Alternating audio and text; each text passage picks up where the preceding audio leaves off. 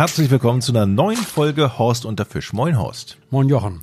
Unter Fragen at Horst unter Fisch habt ihr ja immer die Möglichkeit, Fragen uns zu stellen. Also in erster Linie natürlich ähm, an Horst und das Angebot nehmen viele wahr. Zum Beispiel auch Sebastian, der hat eine ganze Latte an Fragen. Ich fange mal vorne an. Erstmal ein Lob von ihm. Danke für die aufschlussreichen Antworten von Horst zum Behandlungs, äh, zum Behandlungs, zum Brandungsangeln. Und jetzt hat er eine Frage. Er möchte gerne Horsts Meinung zu Multirollen, wie sie in Norwegen verwendet werden denn da plagen ihn schon lange einige Fragen, auf die er online keine zufriedenstellende Antwort bekommen hat. Vielleicht können wir ihm helfen. Ähm, Mark Horst, Rechts- oder Linkshand Multirollen lieber und warum sind bei Multirollen eigentlich Modelle mit der Kurbel auf der rechten Seite Standard? Ja, das ist eine ganz einfache Antwort. Also ich selber fisch auch lieber mit der ähm, Kurbel rechts. Also komischerweise international werden alle Multirollen als Rechtshandmodelle gekauft. Und alle hochwertigen großen Multirollen sind in der Praxis Rechtshandmodelle. Bloß der deutsche Markt, Österreich, Deutschland, die Schweiz, die verlangen teilweise nach Linkshandmultis, weil sie es von der Stationärrolle her gewohnt sind, mit der linken Hand zu kurbeln. Diese Multirollen sind mal konzipiert worden für die Angelei auf große Fische, ne? Big Game, Seel und solche Geschichten. Und solche Fische hat man manchmal stundenlang im Drill. Und beim normalen Menschen ist die rechte Hand die Arbeitshand. Wenn ich jetzt äh, irgendwo auf so einem Kutter sitze und habe einen Fisch im Drill, der mit mir macht, was ich will, und ich muss dagegen ankurbeln und würde jetzt zwei Stunden nur mit der linken Hand kurbeln, das würde nicht, der Arm nicht mitmachen. Ne? Man übersäuert dann irgendwo. Also, weil die rechte Hand die stärkere, die kräftigere ist, ist äh, die Kurbel immer rechts. Die Multirolle wird ja generell stehend, das heißt auf der Route gefischt. Ne? Deswegen die hängt ja nicht wie eine Stationärrolle, man hat die, die direkte Kraftübersetzung und auch ich selber bin ja gewohnt, Linkshand zu kurbeln, aber nach kurzer Zeit ist man es gewohnt, mit der rechten Hand zu kurbeln und äh, also ich würde immer zu einer Rechtshand-Multirolle tendieren, aber wer unbedingt eine Linkshand-Multirolle haben will, der Markt reagiert darauf. Meistens sind das aber etwas günstigere Modelle, weil die großen Firmen, so wie, wie Diver und äh, Shimano, die bauen fast überwiegend Rechtshand-Multirollen, die sich einfach im Weltmarkt bewährt haben. Und wenn man sich so ein hochwertiges Gerät kauft, also ist das eine kurze Phase, in der man sich umgewöhnt hat und funktioniert wirklich. Vielen Dank. Ähm, nächste Frage von ihm. Was denkt Horst von Multirollen ohne Schnurführung, wie seine Mitangler in den Videos teilweise benutzt haben? Ja, die, diese Multirollen ohne Schnur hat es früher generell nur ohne Schnurführung gegeben, weil die Technik noch nicht so ausgereift war. Diese Schnurführung ähm, ist ja eine Bremse in dem Sinne. Also wenn jetzt ein, also für unsere Angelei in Norwegen und in, äh, hier in den, äh, bei uns in unseren Gewässern ist das nicht so relevant. Aber wenn ich jetzt im Warmwasser gewischt habe, da ein Marlin dran oder ähnliches und der macht eine Flucht ähm, und reißt die Schnur von der Rolle, dann kann ja dieser links und rechts laufende Schnurführung, die ja äh, ganz schnell hinterherlaufen muss, eine Bremse sein. Nicht? Und früher bei den etwas steiferen Schnüren kam es dann auch schon mal dazu, dass die Schnur dann überschlagen ist und ist irgendwo hängen geblieben. Aber bei den neuen modernen Rollen ist das absolut nicht der Fall. Also eine äh, für unsere Verhältnisse hier in Norwegen und sowas alles muss jeder für sich selbst entscheiden. Ich muss bloß, man muss bloß bedenken, bei einer Rolle ohne Schnurführung muss ich ja immer darauf achten, dass ich die Rolle ein bisschen drehe, also mit dem Daumen auch mal die Schnur führe. Ich darf nicht einfach nur kurbeln und kriege dann in der Mitte irgendwie so einen Hügel, weißt du, weil die Schnur dann nicht chronisch aufgespult ist und fällt dann irgendwo runter und das kann zu Schnurrbruch, Schnur, Schnurrbruch führen. Also äh, äh, und die neuen modernen Rollen, also die mit Schnurführung sind. Also ich fisch selber jetzt eine mit, äh, mit Schnurführung äh, und habe aber auch eine ohne Schnurführung. Für mich ist das kein Problem. Ich habe mich dran gewöhnt. Sogar, weil ich das so gewohnt bin von früher, führe ich sogar bei der Rolle mit Schnurführung manchmal mit dem Daumen die Schnur. Aber da muss man eben darauf achten, das ist ein zusätzliches Merkmal bei der Schnurführung. Okay, und letzte Frage von ihm. Horsts Meinung zu Baitcast-Rollen, spezielle Form von kleinen Multirollen zum Platzfischangeln mit äh, Buttlöffeln vom Kleinboot auf der Ostsee. Nutzt er selber sehr gerne, hat allerdings das Problem, äh, beziehungsweise habe ich allerdings bisher nicht bei anderen gesehen, sagt er, außer letztens bei Horsts Kumpel Jörg Ovens auf YouTube. Ja, also wie gesagt, der, der Vorteil bei der Multirolle oder der Baitcast-Rolle ist der natürlich, die ist schön leicht und handlich, zeigt jeden Biss an und ich brauche, um Schnur zu geben, niemals den Bügel umlegen. Ne, ich kann die dann einfach nur äh, äh, den Freilauf einschalten, den Daumen auf der Spule halten und wenn ich merke, ich muss mal wieder Schnur geben, gebe ich Schnur, muss bei der Stationärrolle, muss ich immer den Bügel umlegen. Und alle meine Kollegen, die ernsthaft Naturköderangeln betreiben, früher ja auch auf Dorsch und auf Plattfisch, fischen in der Regel eine Multirolle, weil das einfach von der Handhabung wesentlich einfacher ist, nicht weil die, die Drift ändert sich, die Gewässertiefen ändern sich, ich brauche immer nur zack, auf, ablaufen lassen, Daumen auf der Spule halten, bremsen. Und wenn ich Biss habe, sofort beim Kurbel kurbeln, springt die, springt, springt die Bremse an. Also ich brauche nicht immer den Bügel umlegen. Es geht auch mit der Stationärrolle, aber es ist wesentlich äh, umständlicher. So, damit hoffe ich, äh, alle Fragen beantwortet zu haben, beziehungsweise Horst. danke, für danke an Sebastian. Monika, Monika schreibt uns, ähm, lieber Horst, ich höre viele Angelpodcasts. Eurer ist definitiv der beste und das liegt nicht nur am Inhalt, sondern an der ruhigen Art und tollen Art zu erzählen. Nun nur Ihre Frage. Sie macht den Angelschein. Sehr schön.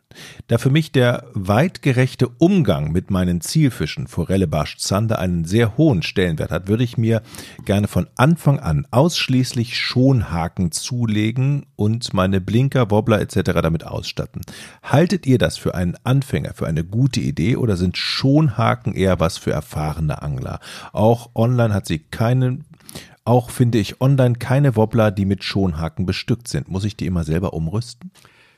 Ja, also es ist ja so, generell angelt man ja, wir müssen ja nach dem Tierschutzgesetz angeln. Und äh, wir dürfen ja eigentlich gar keine Fische releasen. Nicht? Also es sei denn, sie äh, haben nicht das Schonmaß, also sie sind zu klein. Sonst sind wir ja vom Gesetz her verpflichtet, jeden maßigen Fisch sinnvoll zu verwerten. Ne?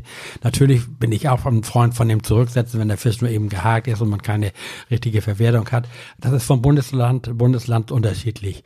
Wenn ich jetzt mit Schonhaken fischen will, muss ich ihr recht geben, es gibt eigentlich im Fliegenfischerbereich äh, Haken, was so die Schonhaken sind. Und sonst ist es ganz simpel mit Hilfe eines einer Kneifzange oder einer Kombizange und Seitenschneider einfach nur den Haken andrücken. Nicht? Also ich lege den Haken in, in die, auf die Kombizange, auf die breite Seite, die, der Widerhaken nach oben, drück einmal zu und dann ist er abgebrochen und dann ist nur noch ein kleiner Knubbel dabei.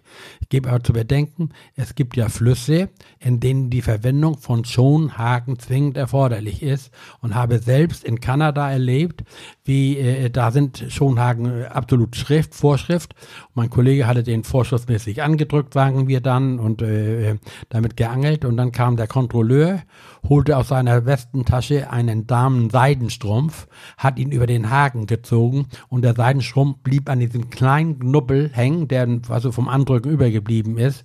Den muss man dann auch wegfeilen. Aber das ist bei uns nicht erforderlich. Also wenn man ohne Widerhaken fischen will, muss man zurzeit leider noch die, den Widerhaken andrücken. Aber das geht ganz einfach. Der platzt sofort weg, sobald er Druck kriegt. Das heißt, überall wird kontrolliert. Ja, Kontrolle, also es wird immer mehr, Jochen, also weil die, es wird ja auch immer mehr Angler und die Vorschriften sind ja, werden ja immer äh, schärfer. Guck mal, du siehst die Dame, fragt schon wegen Schonhaken, das hat sie wahrscheinlich die lobende Ansicht in meinen Augen, den Fisch zurücksetzen zu wollen, wenn sie ihn nicht sinnvoll verwerten kann. Ist aber verboten, haben wir aus leidvoller Erfahrung äh, selbst erlebt. Also wir haben da schon richtig Probleme gekriegt weil wir Fische zurückgesetzt haben. Und du wirst bei keinem Video sehen, das in Deutschland produziert worden ist, wie jemand einen Fisch zurücksetzt. Ne? Er muss sofort mit einer Anzeige rechnen. Deswegen weichen ja viele aufs benachbarte äh, Ausland an. Ne? Da darf man ohne weiteres oder ist es sogar Vorschrift oder wird gewünscht, Fische zurückzusetzen. Aber leider bei uns in Deutschland nicht. Und da muss man ganz vorsichtig sein. Wir haben viele, viele Feinde, die nur darauf warten, um einen da äh, anzeigen zu können.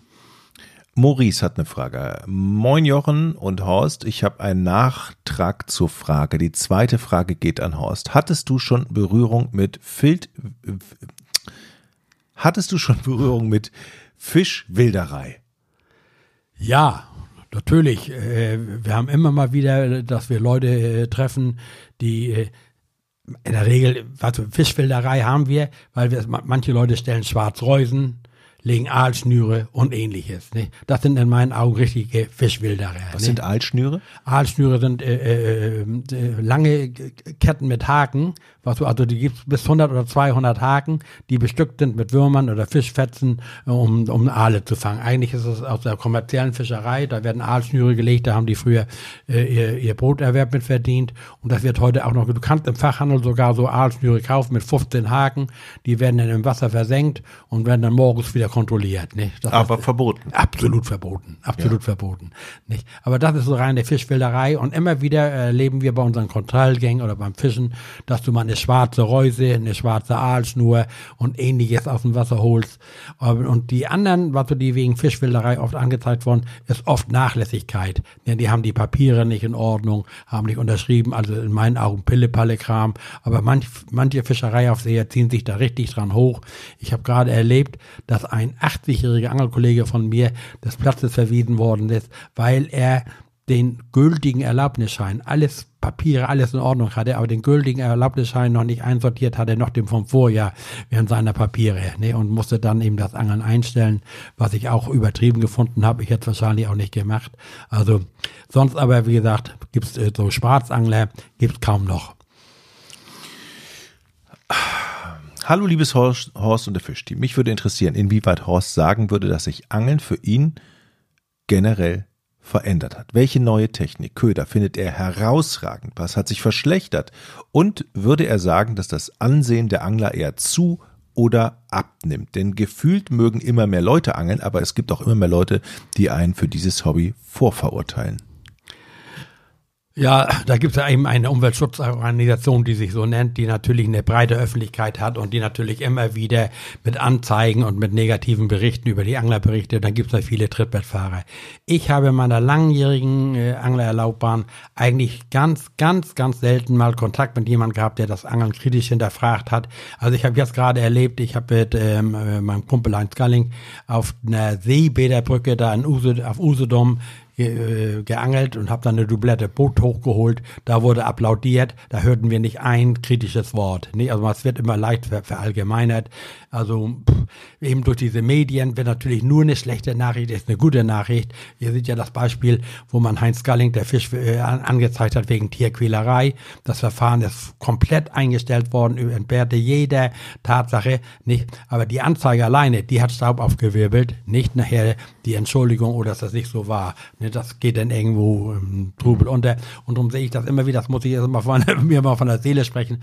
Guck mal, diese Umweltschutzorganisation, die schreibt einen Brief, zahlt 80 Pfennig Porto und zeigt jemanden an. Und derjenige hat eine Anzeige an der Backe. Den Rattenschwanz, der danach kommt. Und in 99 Prozent aller Anzeigen kommt da nichts draus. Aber es geistert durch die Presse, prominenter Angler angezeigt durch die Peter wegen Fischwilderei. Das ist die Schlagzeile, ne, dass das Verfahren später eingestellt wird, dass an der Anzeige nichts dran ist, ist kriegt keiner mehr mit. Ne? Das wird nicht veröffentlicht. Also da muss man sehr vorsichtig sein. Also ich bin der Meinung, dass das Angeln mittlerweile äh, auch viel positiv gesehen wird. Also ich habe da viele Leute, die das Angeln auch gut finden. Wir haben einen wahnsinnigen Zuspruch. Die Leute gucken sich unsere Angelvideos an und finden das gut. Und ihr seht, die Angeltouren nach Norwegen ist ausgebucht. Man kriegt kaum da irgendwo. Die Vereine haben wahnsinnigen Zulauf an neuen Mitgliedern.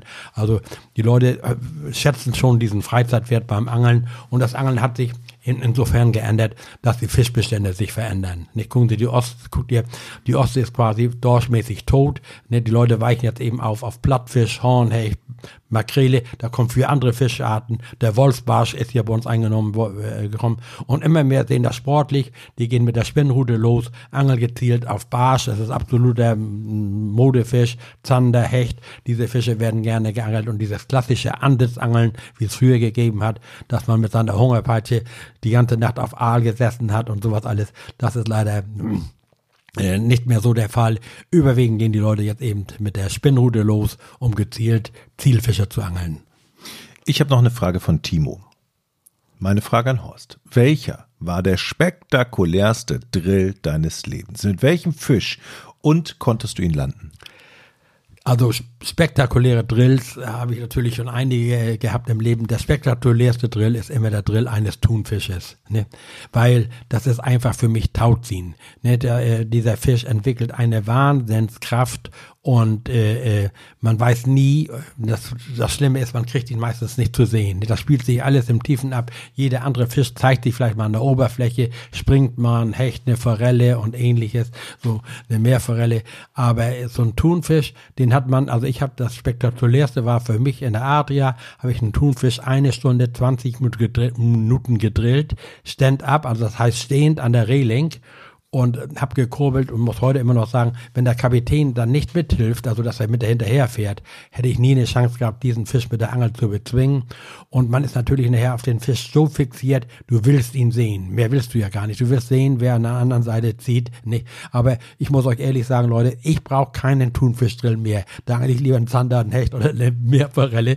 Da habe ich mehr von. Aber das war so das kräftezehrendste Drill. Also ich habe wirklich an der Reling gestanden. Mir hat alles wehgetan.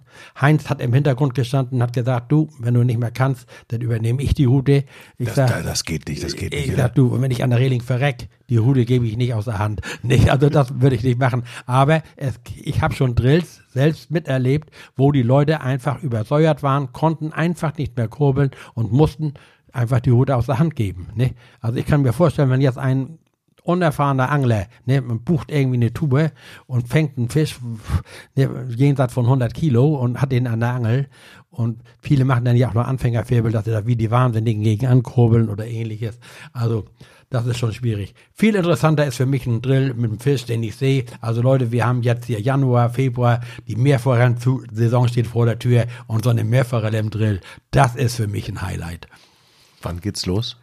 Ja, jetzt, wenn das Wetter offen ist, also wenn ich von der Messe zurück bin, Jochen, und die, also die Messen hinter mir habe, ich habe jetzt auch noch bei Händlermessen, aber ich habe das große Glück, ich bin ja nicht mehr berufstätig. Und für mich ist immer ein Startsignal, wenn ich morgens wach wäre und höre, die drosseln die Vögel. Also die über Nacht Würmer aufpicken und die Luft wird ein bisschen weicher und dann so Südwestenwind, dann fahre ich an die Küste. Rufst mich an? Logo. Vielen Dank, Horst. Falls ihr Fragen habt, Horst, äh, Fragen Horst und der Fisch ist die E-Mail-Adresse. Da wird euch geholfen. Ja, danke Horst und bis zum gerne, nächsten Mal. Jochen. Jo, bis dann. Tschüss.